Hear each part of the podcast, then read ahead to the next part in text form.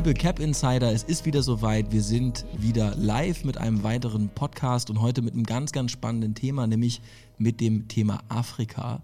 Und ich freue mich sehr, Malik, dass du heute bei uns im Studio bist.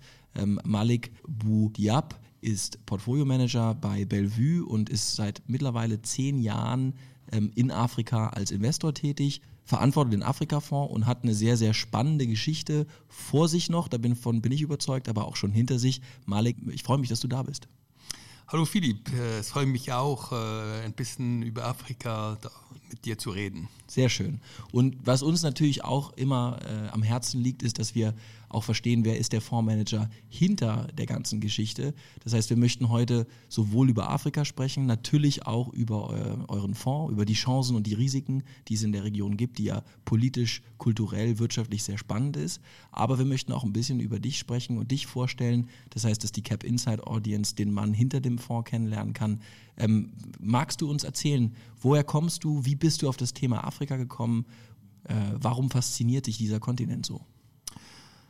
Also ich, äh, ich bin äh, halb Libanes, halb Schweizer, also deshalb ist der Name so kompliziert. Mein Vater ist ursprünglich Libanes äh, und meine Mutter Schweizerin. Und, und mein ganzes Leben war zwischen verschiedene Kulturen. Nicht? Äh, ich, ich, ich sage immer, dass äh, ein bisschen Leute wie ich überbrücken Kulturen, äh, arbeiten zwischen den Welten. Mhm. Und ähm, und deshalb glaube ich, ich habe mich vielleicht immer interessiert, wieso gewisse Länder erfolgreich sind, wirtschaftlich sozusagen. Die Leute haben einen guten Lebensstandard, äh, können sich äh, gut pflegen, Gesundheitssektor funktioniert. Und das ist typischerweise in einem Modell wie die Schweiz vorhanden. Nicht? Da muss man sagen, dass glücklicherweise, dass da relativ alles gut funktioniert. Andererseits ich komme auch aus Libanon und dort ist es praktisch das Gegenbeispiel. Nicht? Es mhm. gibt viele Probleme, politisch, sozial, die Wirtschaft auch, äh, ist nicht unbedingt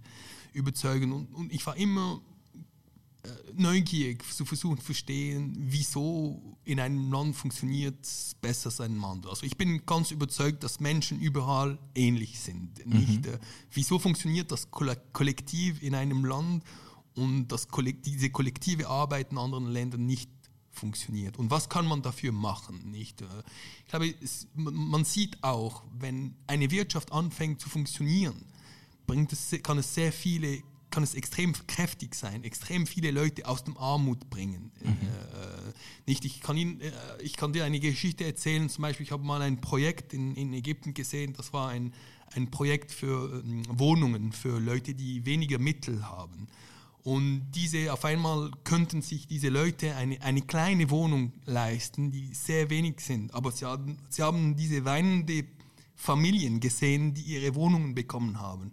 Und das ist wirklich etwas sehr Starkes. Man merkt, dass man mit wenig extrem viel erreichen, äh, erreichen kann. Und, und das, das finde ich so interessant in Afrika, dass wenig Änderung eine große Differenz für sehr viele Menschen machen kann. Und ich wollte auch Teil der Geschichte, dieser Geschichte sein. Und ich finde sie sehr interessant auch, weil wenig schauen auf Afrika. Nicht viele haben, denken, es ist ein Ort, wo nur Probleme auftauchen. Und man hat sozusagen aufgegeben. Mhm. Und ich bin nicht jemand, der gerne aufgibt.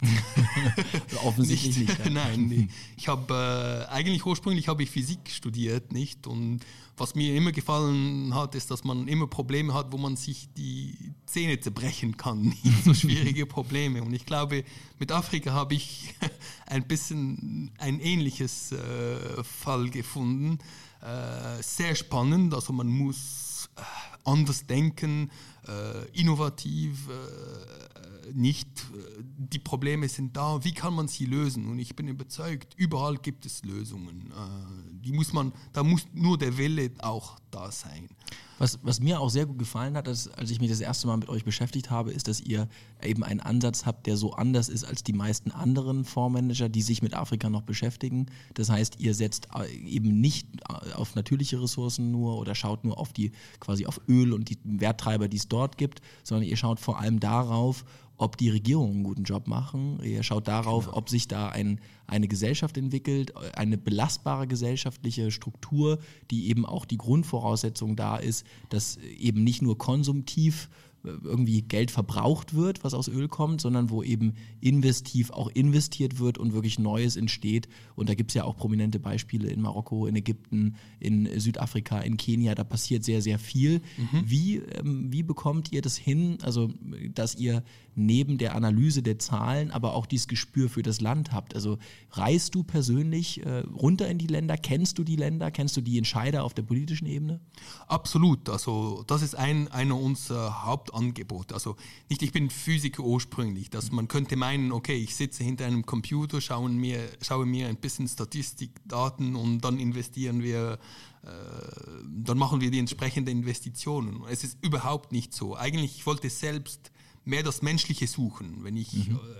äh, einfach diesen Quant-Bereich verlassen habe und in einem Ort wie Afrika ging, was mir dort äh, fasziniert, ist dieser menschliche Kontakt. Nicht, dass man die Leute aus der Regierung trifft. Zum Beispiel äh, letztens, als ich in Ägypten war, durfte ich den Präsidenten äh, treffen, äh, Herr Sisi. Hochspannend. Und, äh, und, das ist extrem spannend, nicht, weil man weiß nicht genau, was, wie, wie, wie es ist. Nicht. Äh, es war so, äh, wir mussten einen Pass abgeben, die haben wahrscheinlich ein bisschen Forschung gemacht, dann kam ein Bus ins Hotel saßen da zwei bewaffnete Bodyguards und die, haben, die hatten eine Liste und äh, nicht, wenn der Name drauf war, durfte man rein. Dann war ich im Bus, dann sind wir mit diesem Bus einfach äh, zum Palast gefahren. Äh, es war lustig, weil auf einmal wurde die Straße geschlossen, nicht um den Bus, nicht, wir durften rein, alles wurde durchsucht, etc., etc. Nicht, das war eine Spannung äh, mhm. immer da und man sagt sich, äh, was, was erwartet mich da, da überhaupt nicht? Dann äh, kommt man rein in einem, äh, in einem Saal, nicht, sitzt da und da kommt der Mann und, und relativ sehr simpel, nicht? Auf mhm. einmal waren, war all diese Sicherheit nicht mehr da. Er mhm. saß neben uns und, und wir konnten ein unglaubliches spannendes Gespräch haben über seine wirtschaftlichen Sorgen, wie er das sieht, äh, wie, wie, was kann er überhaupt nicht in der Presse liest man, das mhm. ist der allmächtigste Mann und wenn sie neben ihm sitzen und über seine vielleicht Sorgen, seine Probleme hören, dann haben sie wirklich sehen Sie den normalen, fast ein bisschen den normalen Mensch, nicht der versucht etwas zu wirken in einer sehr schwierigen Situation. Und, und das finde ich extrem spannend in Afrika auch, auch zum, zum Teil. Ich finde, das, der Kontinent hat extrem spannende Leute. Auch mhm. zum Beispiel mit dem alten Zentralbank in Nigeria könnten sie, könnte sie auch extrem interessante Gespräche haben. Er hat sich zu Tode aufgeregt, dass sie zum Beispiel Tomatenbüchse Büchsen importieren. das war das Thema des Meeting. Wieso äh, importieren wir verdammte Tomatenbüchse nicht? Mhm. Das könnten wir selbst produzieren. Aber wenn Sie dann schauen, wieso das der Fall ist, ist das die Tomaten werden irgendwo in einem abgelegenen Ort produziert. Transport, beim Transport gehen die Hälfte kaputt.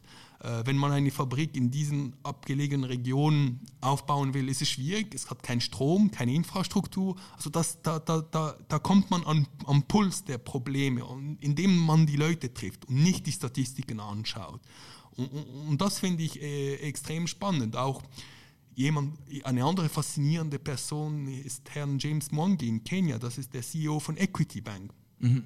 Er hat wirklich versucht zu schauen, wie kann man an kleinen Unternehmen Kredit geben. Und, und was er gemacht hat, er hat nicht gewartet, dass die Leute in seine Bank kommen, sondern er hat seine Leute außerhalb in der Märkte geschickt und ihre Aufgabe war da, die Firmen kennenzulernen Informationen über die Firmen zu bekommen und schauen, wie kann man wirklich denen Dienstleistungen offerieren. Und, und, und also es gibt diese extrem äh, spannende Leute, die man trifft und von denen lernt man viel. Und ich glaube, es ist sehr wichtig, wenn man in Afrika geht, so viele Leute wie möglich zu treffen. Also zum Teil sind es auch Taxifahrer äh, oder einfach der normale Mensch, nicht? Man versucht zu verstehen, wie ist dein Leben, oder? Äh, wo sind die Schwierigkeiten, womit hast du Mühe? Äh, äh, und, und, und das finde ich immer extrem, äh, extrem spannend. Nicht nur die technischen Leuten, mhm. äh, aber zum Teil ein Wachmann bei einer Firma oder äh, da kann man äh,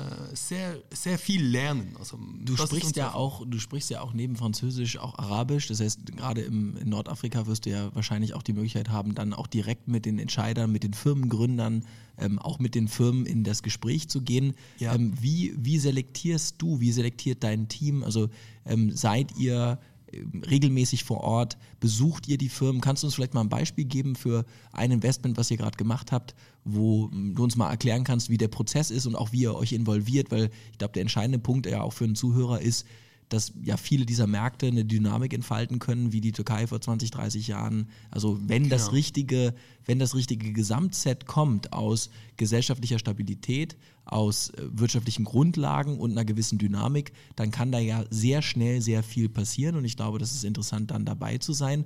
Ähm, wie geht ihr davor? Also ähm, gib uns mal ein konkretes Beispiel. Was ist so eine der spannenderen Firmen, mit der du in letzter Zeit Kontakt hattest, beziehungsweise die ihr im Portfolio habt? Also ich kann ein, über eine spannende Geschichte erzählen. El Suedi Electric, das ist eine Firma in, in, in Ägypten, die so elektrische Anlagen produziert. Und die Firma hatte hatte immer geschaut, dass sie an Know-how gelangt. Also der Gründer, also irgendwie der Großgroßvater hatte einen Elektroshop, oder? Mhm. Und dann ist es zu einer Großfirma geworden in, in, mhm. in Ägypten. Und, und äh, der, der, der also der, ähm, der, der jetzige CEO oder der, einer der auch äh, der Familienmitglieder hat immer geschaut, dass wir letztens äh, auch weiterhin Know-how gesammelt haben, wie kann man zum Beispiel größere Anlagen bauen etc. Und da hat er investiert. Dann kam 2011 die Revolution, nicht? Auf einmal mhm. sind die Leute auf die Straße und bumm, niemand will investieren. Also die Firma hatte eine extrem schwierige Zeit, nicht? Und wir gingen mit der, also wir waren damals nicht investiert, weil mhm. wir versuchen ein bisschen lange ein bisschen die Leute kennenzulernen. Nicht? Mhm. Also ich, da gebe ich ein Beispiel zwischen der Schweiz und, und Libanon zum Beispiel. Nicht? Mhm. Wenn Sie in der Schweiz ein Problem haben, da haben Sie das rechtliche System, Sie nehmen einen Rechtsanwalt etc. etc. Es geht, geht vor, äh, vor einem, einem Judge oder sozusagen mhm. und äh, er sagt, okay, du hast recht, du hast falsch. In Libanon oder in einem Land wie Libanon, wenn sie ein Problem, solchen Problem haben, mit der falschen Person investiert haben, dann Pech gehabt, nicht? Mhm. Keine Chance, etwas zu bekommen. Und dort ist das Vertrauen, das menschliche Vertrauen, spielt eine viel, viel größere Rolle. Für uns, wenn wir kein Vertrauen im Management der Firma haben, da berühren wir es nicht. Mhm. Und da arbeiten wir auch ein bisschen anders als, als andere Leute. Nicht zum Beispiel, das klassische Finanzarbeit ist, Analysten gehen, fragen äh, mhm. dem Management, was sind ihre Erwartungen etc. etc. machen ein Modell und ah, Surprise, es ist ein Buy. Nicht äh, für uns. diese Arbeit machen wir überhaupt nicht, solange dass wir das Vertrauen da nicht mhm. ist. Deshalb arbeiten wir seit lang, also lange wir treffen öfters die Leute, um langsam ein Vertrauen aufzubauen. Und bei der Swady, das war eine sehr schwierige Phase, nicht? Und er hat dann erkannt, okay, ich habe da große Probleme, mein Balance Sheet, ich habe sehr viele Assets, die nichts mehr wert sind, weil mhm. äh, diese Investitionen gehen pleite äh, oder gehen weg. Er holt sich einen neuen CFO, er reinigt das Ganze und dann hatten sie ein reines Bild von dem, was jetzt existiert. Gleichzeitig in dem Land gab es eine Stromkrise. Mhm. Das heißt, weil, weil die Revolution sehr viel Chaos gebracht hat, äh, hat man nicht mehr in den Anlagen investiert. Oder? Und das ist dann zu einem großen politischen Thema geworden. Nicht? Sie müssen sich sa sagen, also 40 Grad Celsius draußen, keine Klimaanlage. Äh, das musste, ich musste ein paar Meetings so, äh, mein Anzug sah wie ein Tauchanzug dann nach, nach äh, einer Stunde. Und, äh, und da kam der populäre Druck, dass wir da was machen müssen. Und dann kam diese neue Regierung und das war ein, ein, einer der wichtigen Punkte zu lösen, die Stromkrise. Das wurde mit Siemens, da wurde ein Vertrag unterschrieben, dass Siemens drei große Anlagen aufbaut für praktisch 8 Milliarden Euro. Und wer ist der lokale Partner? Da kommt El Suedi nicht. Also diese also ich, ich finde es eine sehr spannende Geschichte, weil diese Firma war praktisch von einem Failure, also von einem Fehlzug zu einem Riesenerfolg. Nicht auf einmal, also wir hatten zum Beispiel die Aktie bei 15 ägyptische Pfund zum Teil gekauft und als wir dann aus Teile ausgestiegen sind, war es bei 250 Pfund, weil irgendwann hatte diese, die Firma genau das Know-how, den man braucht, um eine Krise im Land äh, zu lösen. Aber nicht, sie müssen diesen menschlichen Kontakt haben, sie müssen dieses Vertrauen haben. Vor allem vorher, ne? Vorher ja. aufbauen. Ja. Äh, nicht um zum Beispiel ähm, Bankensystem, nicht Banken. Das ist alles eine Vertrauenssache. Sie müssen Sie müssen mit dem Management, mit den Leuten reden, was machst du jetzt, wenn so eine Krise auftaucht? Äh, wie wirst du reagieren oder was könnte der Schaden sein? Und es ist wirklich öfters mehr ein menschliches Vertrauensaspekt als was anderes. Die Zahlen kommen nachher. Mhm. Nicht? Äh, äh Afrika ist nicht ein Zahleninvestition, ja. ist nicht ein Zahlenland, noch nicht. Es ist zuerst ein Vertrauensland, den man aufbauen soll, und dann kommt der Rest. Nicht? Und deshalb muss man ein bisschen weniger arbeiten, viel dorthin reisen. Und für uns ist es sehr wichtig, die Fähigkeit, jederzeit dorthin zu, zu gehen. Also ich ging auch in Ägypten während der Revolution. Zum Teil war ich in einem Auto, das ein paar Steinschläge bekommen hat von, von jungen, verärgerten äh, Leuten. Also wir waren ein bisschen am falschen Ort, äh, am falschen Zeitpunkt. Äh, aber trotzdem, wir haben eine Regel, wir werden nie in ein Land investieren, wo wir nicht selbst gehen können. Das ist für uns extrem wichtig, weil wir betrachten uns als, wir besitzen etwas dort. Und wenn Sie etwas in einem Land besitzen, dann wollen Sie das sehen, Sie wollen dorthin gehen und Sie wollen mit den Leuten reden, jederzeit reden, die das führen für Sie. Nicht? Ähm, aber die ganze Frage nicht manchmal, wenn wir im Team diskutieren äh, über eine Investition, dann, dann manchmal reduziert sich das auf dasselbe. Dann mhm. sagen wir, also Andy ist mein, mein mhm. Kollege, sage ich, Andy, wenn du jetzt eine Million Dollar hast, dein Geld, würdest du mit diesem Mann investieren? Und wenn die Frage ist nein, mhm. dann ist es over. Mhm.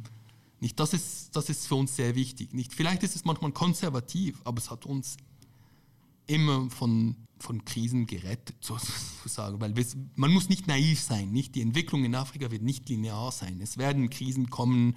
Äh, es ist der normale wirtschaftliche, menschliche Entwicklungsprozess. Aber wir müssen immer für diese Krisen vorbereitet sein.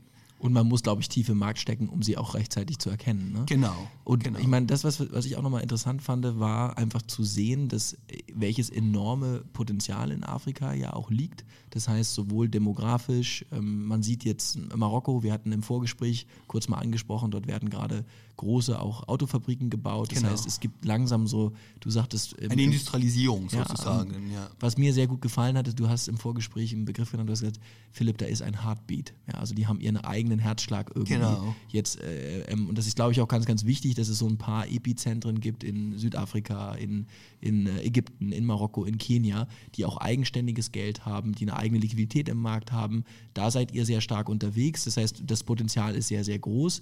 Was ich auch spannend fand ähm, in der Analyse, die wir im Vorgespräch hatten, ist, dass ihr tatsächlich ja ähm, die Emerging Markets weltweit äh, mit eurem Produkt auch ebenbürtig, schlagen würde ich jetzt nicht sagen, aber ebenbürtig seid. Das heißt, das, was ich wirklich relevant fand, war die Aussage, okay, Afrika hat verschiedene Märkte, die mm, vielleicht vergleichbar sind mit der Türkei vor 20 Jahren. Also genau. wo, wo man wirklich mehrere Player hat, wo man davon ausgehen kann, dass wenn diese Secret Source stimmt, die Märkte sich sehr, sehr gut entwickeln werden. Dann muss man schon vor Ort sein, ansonsten ist es zu spät. Genau. Und äh, auf der anderen Seite ähm, äh, man aber auch historisch kein erhöhtes Risiko hat, wenn man es ver vergleicht mit typischen Emerging Market Investments. Und ich finde, das ist ja, kann man, kann man es überspitzt so formulieren, dass man sagen kann, wenn man in Emerging Markets investiert ist, macht es da nicht eigentlich Sinn, eigentlich eine gewisse Proportion alleine deshalb schon in Afrika auch so zu allokieren? Uh, absolut, äh, nicht. Äh, wie du erwähnt hast, zum Beispiel gewisse Geschichten, die man heute äh, in Ägypten oder anderen afrikanischen Ländern wie Marokko und so hat. Man sieht, dass diese Länder genau da sind wie in gewissen Bereichen wie äh, die Türkei oder Südafrika vor, vor 20 Jahren waren. Zum Beispiel äh, Spitalnetzwerke mit gebrandete Spitäler existieren kaum noch. Das wird jetzt aufgebaut von einer Firma zum Beispiel wie Cleopatra Hospitals. Äh, und, und, das finde ich sehr spannend. Deshalb unser, unser, unser Versprechen der Investoren, wir sagen, okay, wir versuchen im schlimmsten Fall nicht schlechter als Emerging Markets abzuschließen, aber was sie, wenn sie in einen Teil in Afrika investieren, diese Gelder, dann bekommen sie eine Optionalität auf dieses Nachholrennen. Und dieses Nachholrennen, also wir sind überzeugt, den werden wir sehen in, in, in, in gewissen Ländern. Und nicht, Sie wissen, wie die Märkte in dieser Region agieren so. Also öfters ist es ein bisschen schläfrig, es passiert nicht und auf einmal mhm. kommt kommt alles in innerhalb ein paar, Zeit, eine sehr kurze Zeit. Mhm. Und öfters fragen mich die Leute, Malik, wie kann ich das timen? Und ich mhm. sage immer, es ist praktisch unmöglich, nicht? Weil man, man sollte eher einen kleinen Anteil, in einen kleinen Anteil investiert sein, also mhm. einen Teil der Schwellenländerallokation in Afrika haben und, und von dieser Optionalität profitieren, nicht von diesen optionsartigen Returns profitieren, äh, wenn sie auftauchen.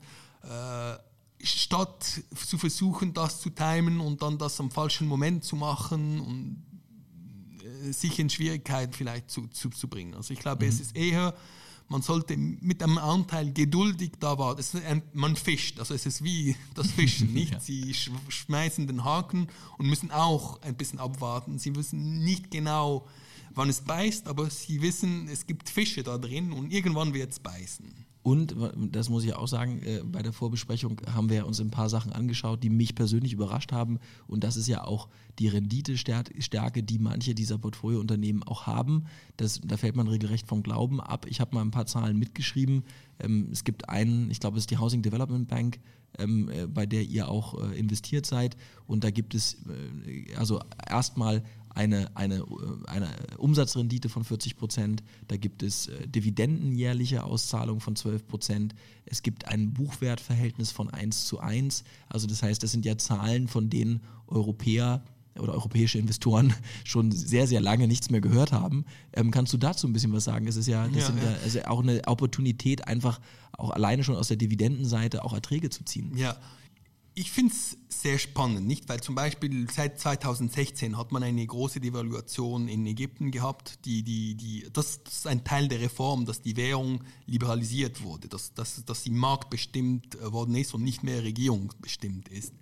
Äh, dadurch sind die Zinsen auf 20 Prozent gestiegen, mhm. nicht? Mhm. Äh, und sie haben eine 50 Prozent Devaluation gehabt. Stellen Sie sich vor, Zinsen auf 20 Prozent in Europa. Nicht? Mhm. Da werden viele Banken dann kaputt. Und nicht das normale Denkweisen, nicht das, das man hat, das vielleicht als Finanzanalyst in den, äh, in den entwickelnden Ländern arbeitet, oh, vermeiden Sie den Bankensektor. Gehen nicht, weil da, werd, da werden die Scherben fliegen. Und das Lustige ist, wenn Sie, als wir dorthin gingen, also viele, viele solche Leute haben gemeint, investieren Sie in Konsum, ähm, in Konsumwerten. Und, und diese Geschichte mit Housing Develop, ich war an einer Konferenz, nicht? Und da ging ich, wenn Sie da an dieser Zeit nicht eine Konsumfirma besucht haben, waren dort 20 Leute, die interessiert sind. Und dann sah, sah ich in einem leeren Büro einen Mann, der alleine da war. Und das war der Chairman von Housing Development Bank. Also niemand hat sich interessiert, alle haben gedacht, die Bank, Banken ist das ist nicht der richtige Zeitpunkt. Da habe ich mir gedacht, okay, jetzt nehme ich diesen Meeting mit ihm, gehe die diskutieren, was er macht.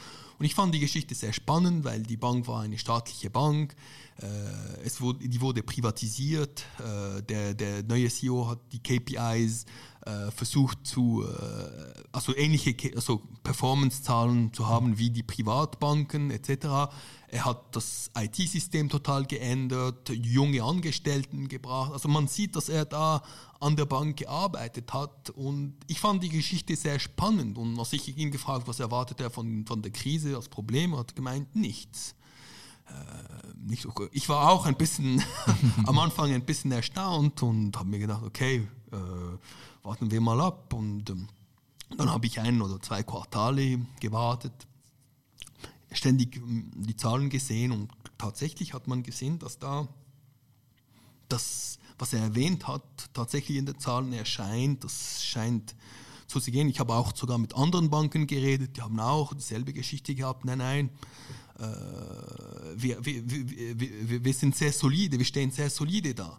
Und, äh, und dann haben wir uns gedacht, okay, also interessante Opportunität, nicht äh, äh vielleicht, äh, weil die Wirtschaft anders ist, nicht wenn sie Sie haben sehr wenige Leute, die überhaupt ein Konto oder Kredit nehmen. Nur die Besten bekommen Kredit. Deshalb ist das alles ein bisschen mehr krisenresistent. Und wir haben ein bisschen unsere Forschung gemacht und wir haben gesehen, dass der, die Regierung extrem viele Reformen im Bankensektor in den, 2000, in den Anfang 2000 durchgeführt hat. Wir haben uns das genau angeschaut und haben wir immer gefunden, ja, tatsächlich kann es so sein, dass das Ganze viel solider ist, als was die Leute erwarten. Weil zum Beispiel nur 40 Prozent der Ägypter überhaupt ein Bankkonto haben. Genau. Also, weil sehr viele wenige, sehr wenige Firmen überhaupt Kredit bekommen hatten, mhm. äh, äh, weil die Zahlen sehr konservativ waren. Zum Beispiel äh, ein Hotel hat einen Kredit bekommen, nur wenn es mit, zwei, mit 25 Prozent Belastung zurückbezahlen kann. Das, mhm. das sind aggressive Zahlen, nicht?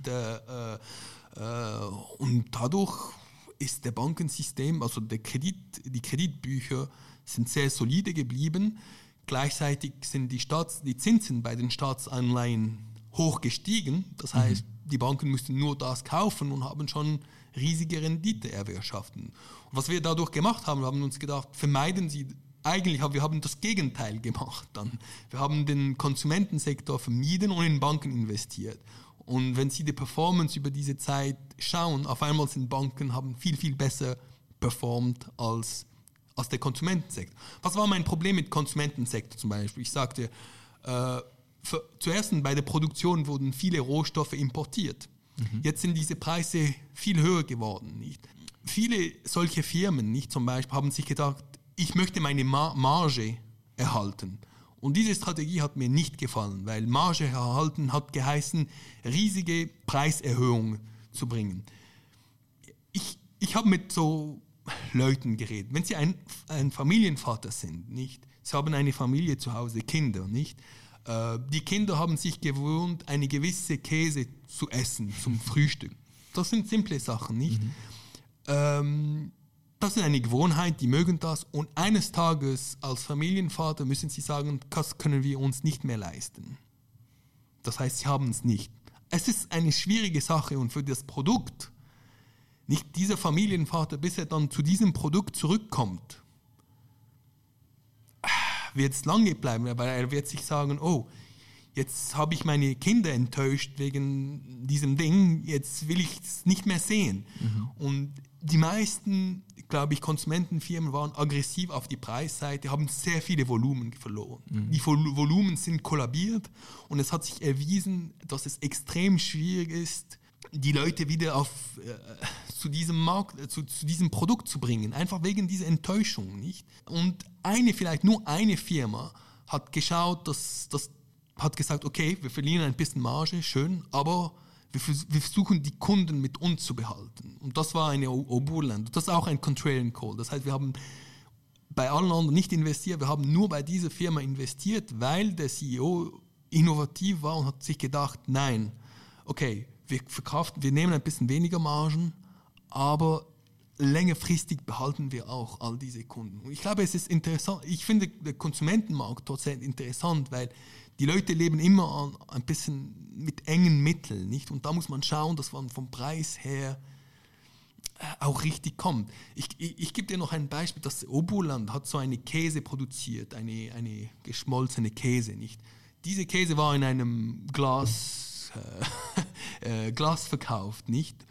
Das Glas war zu teuer für die Leute. Die Leute konnten sich das nicht leisten, weil diese Glas, das Glas, wo das Produkt ist, viel zu teuer ist.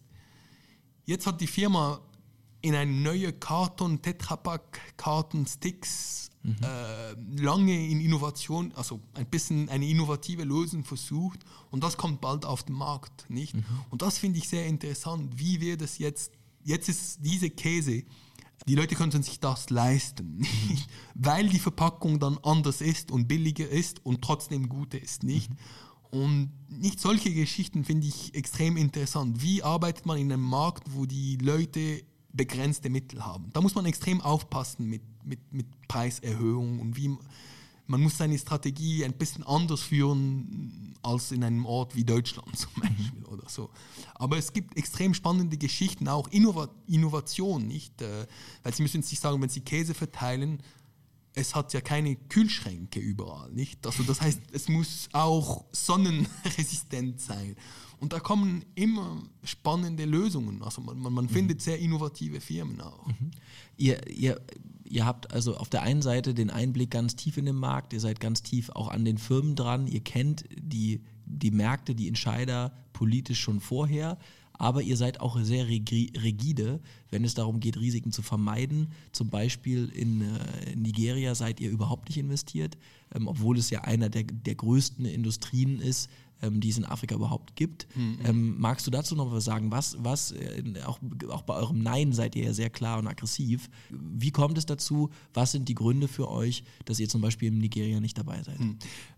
Ein, einer der wichtigsten Elementen für uns ist, dass wir schauen, dass das Kapital unserer Investoren geschützt ist. Also wir sind nicht, wir möchten nicht, also äh, wir möchten, es müssen gewisse Rahmenbedingungen sein, so dass wir sich sagen, okay, wir haben einen guten Schutz und faire Bedingungen. Äh, in Nigeria, was mir nicht gefällt zum Beispiel, ist die, die FX-Politik der Zentralbank. Man hat dort verschiedene FX-Rate je nach Bedarf. Mhm. Nicht? Und als Investor hat man natürlich die schlechteste FX-Rate. Das heißt, ich würde das Geld der Investoren nehmen, um alle anderen zu subventionieren. Und ich verstehe nicht, wieso ich das machen soll. Mhm. Das, ist, das, ist nicht das, das ist nicht das Ziel. Äh, das sind keine faire Bedingungen. Und wenn das nicht vorhanden ist, dann wollen wir nicht mitspielen. Also wir sind nicht da, um überall zu sein in Afrika. Wir möchten einfach nur dort sein, wo es Sinn macht. Äh, das ist für uns, und Sinn heißt fair und geschützt. Und was, wenn das nicht geht, dann vermeiden wir total. Ist auch genau wie bei den Firmen, wenn wir kein Vertrauen haben. Letztendlich, wir bringen Gelder, Ersparnisse der Leute. Wenn wir kein Vertrauen haben in dem Management, wenn wir sagen, okay, wenn es vollkommen mein Geld wäre, dass ich völlig da investiere, wenn ich das nicht machen würde, dann will ich es auch für meine Kunden nicht machen. Und nicht, ich muss sagen, auch, auch wir als Firma sind auch ein bisschen wir sind eine kleinere Firma. Das heißt, wir sind selbst in unseren Produkten investiert. Unsere Pensionskasse ist in unseren Produkten investiert.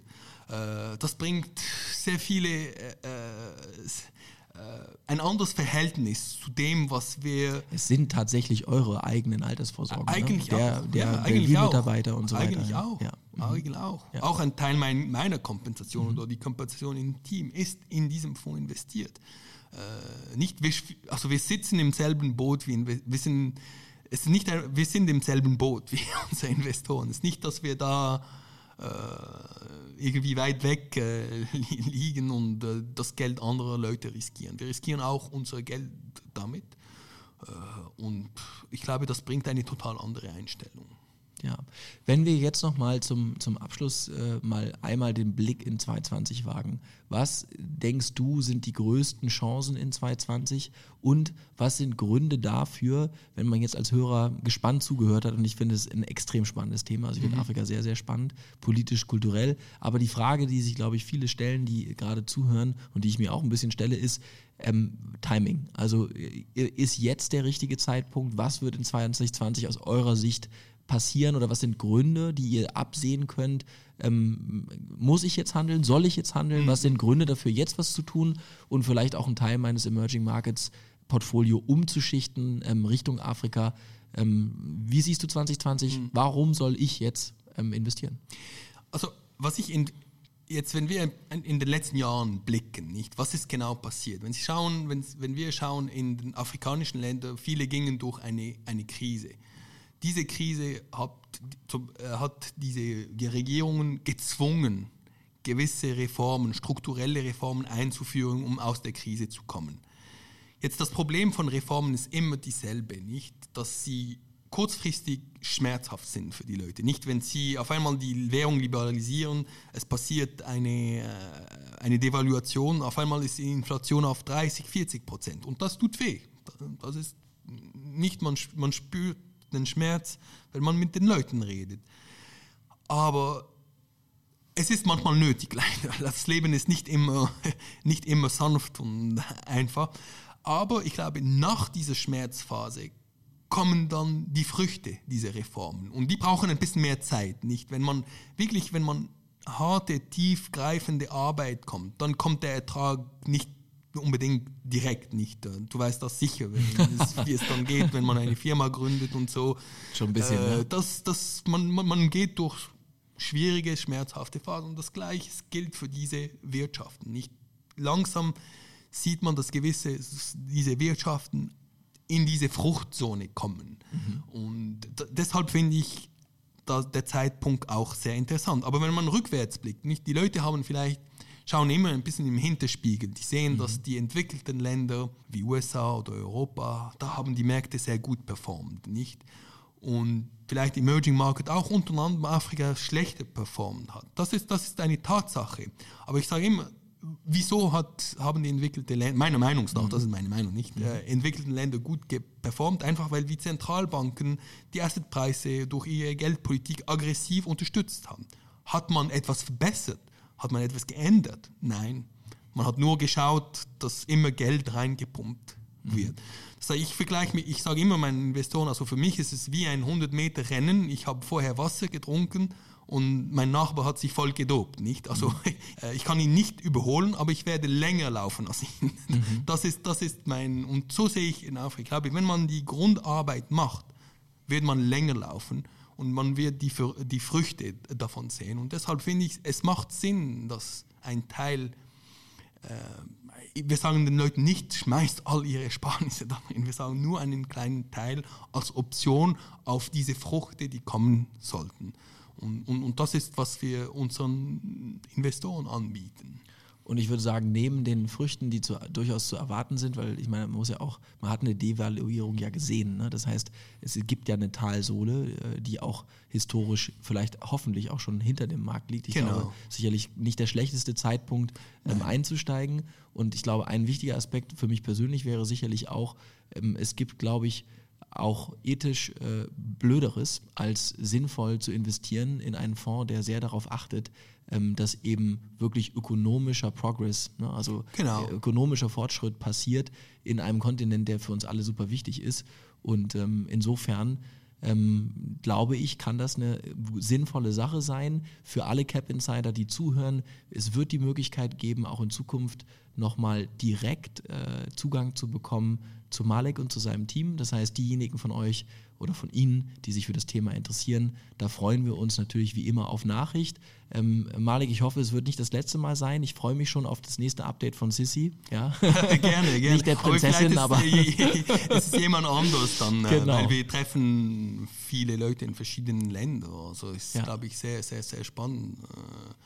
Äh, es ist ein Abenteuer immer und das gefällt mir auch. Man weiß nie genau, wenn wird man treffen und wann, aber es, es gibt immer so äh, interessante Überraschungen. Ich freue mich auf das nächste Gespräch, auf das nächste Update und euch allen, Ihnen allen da draußen, die zugehört haben, vielen Dank für eure Zeit und bis zum nächsten Mal. Tschüss. Tschüss.